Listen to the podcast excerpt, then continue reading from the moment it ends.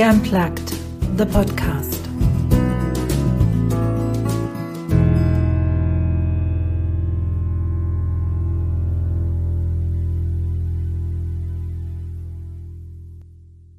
Hallo, ich grüße dich bei meinem Podcast She Unplugged.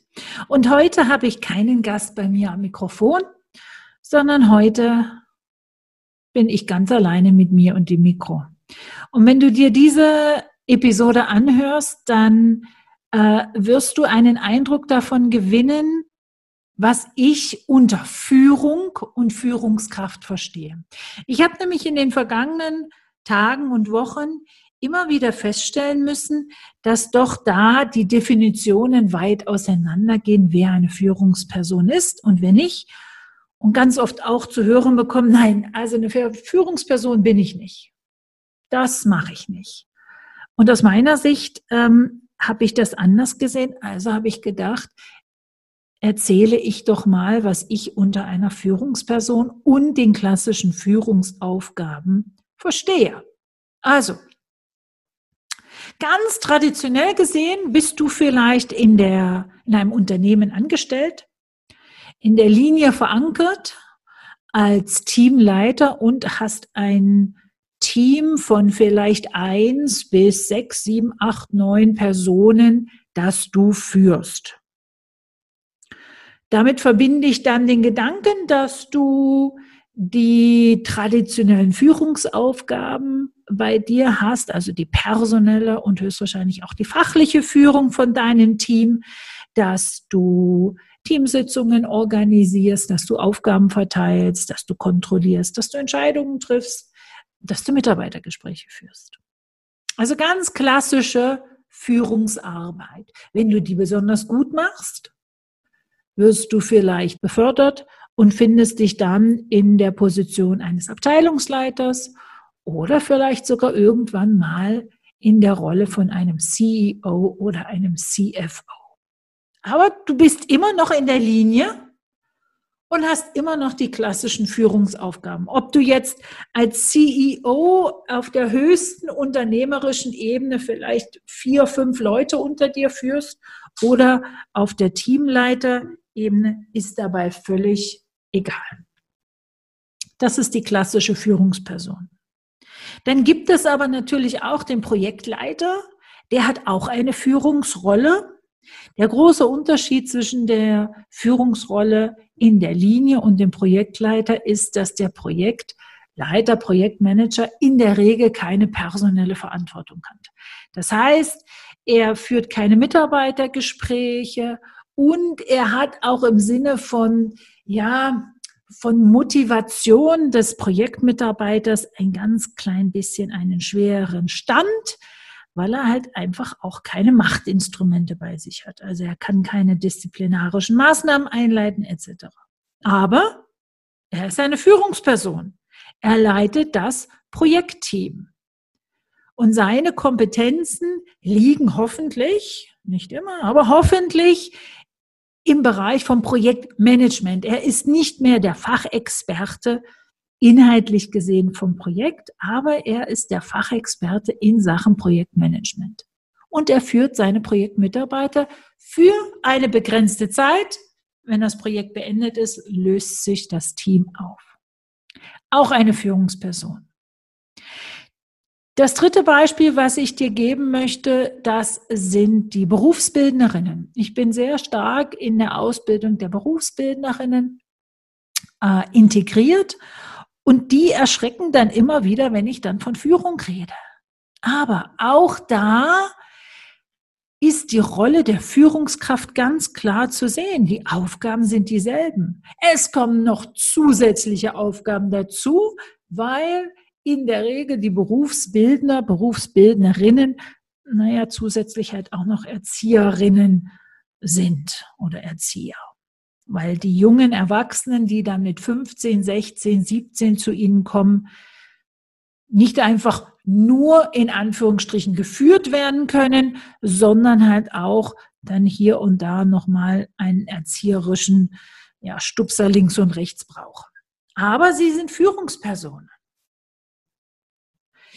Das vierte Beispiel, was ich dir geben möchte, sind die ganz große Anzahl der Online-Unternehmer und Unternehmerinnen.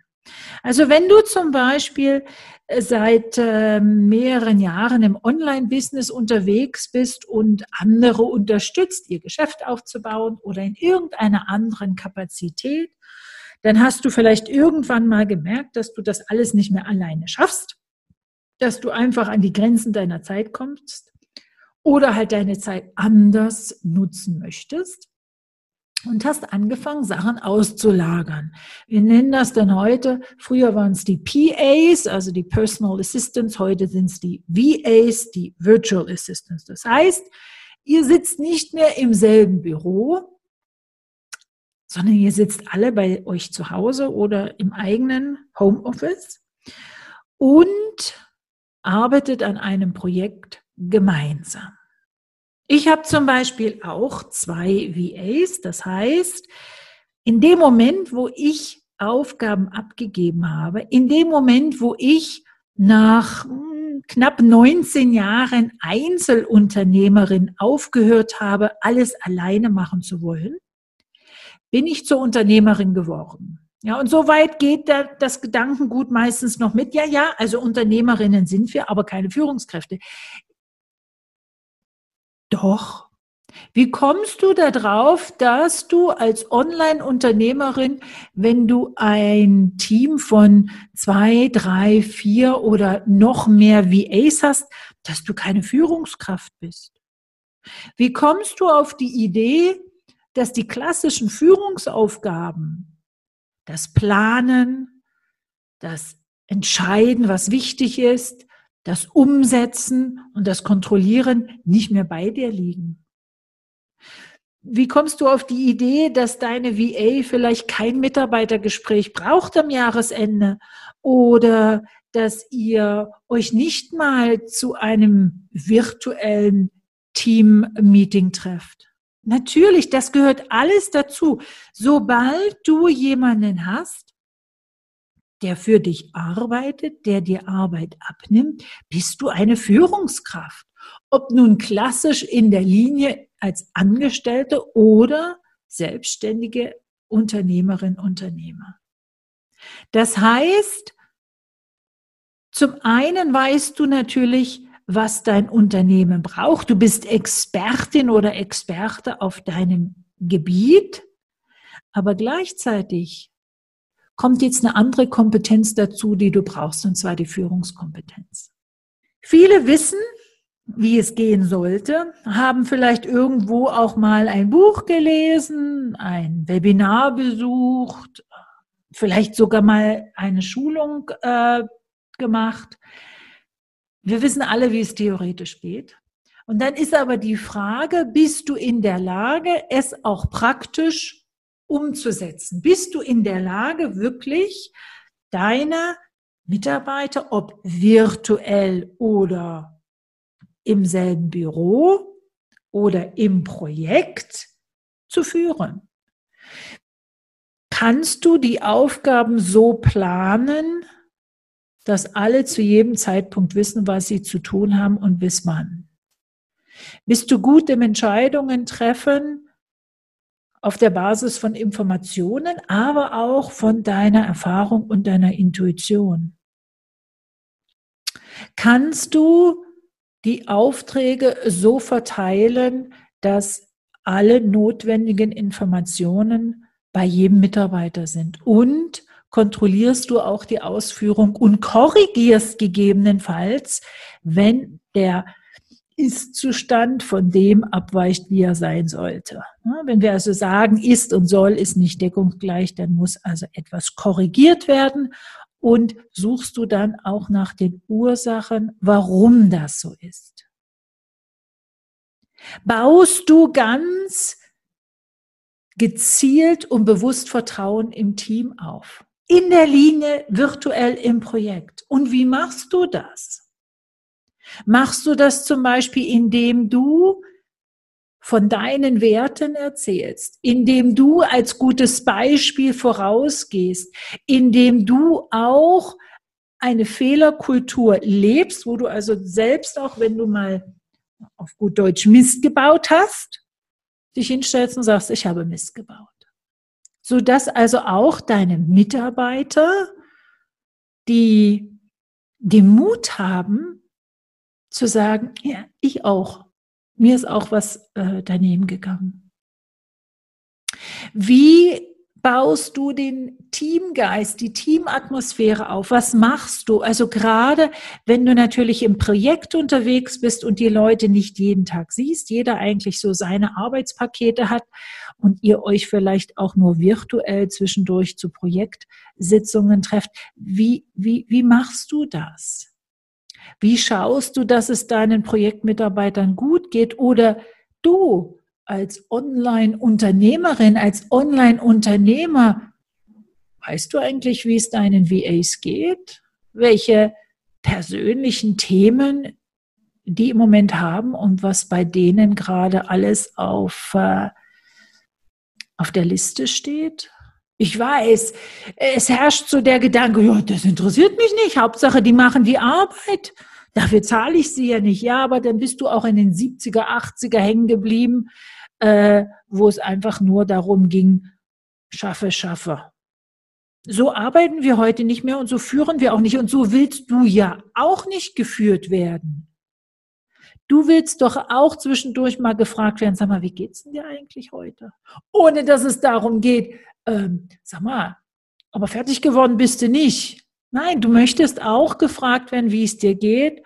Und das, was wir im Offline-Business, also im Unternehmen, in den Kaffeepausen, in den gemeinsamen Mittagspausen oder vielleicht auch in den nervigen Weihnachtsessen, egal wie. Aber das, was wir da schaffen, der Teamgeist, die Teamatmosphäre, dass sich unterhalten über auch mal Privates. Gerade jetzt ist es umso wichtiger. Wie machst du das als Online-Unternehmer und Unternehmerin? Hast du ein, eine Regelmäßigkeit geschaffen, wo ihr euch trefft und einfach mal nur redet? Oder wo du einfach mal, wenn du dich in einem Zoom-Call oder in einem MS-Team-Call oder Skype-Call oder was auch immer Call mit jemandem triffst, nicht gerade zum Geschäft übergehst, auch wenn es dir unter den Nägeln brennt, sondern einfach mal fragst, sag mal, wie geht's denn dir?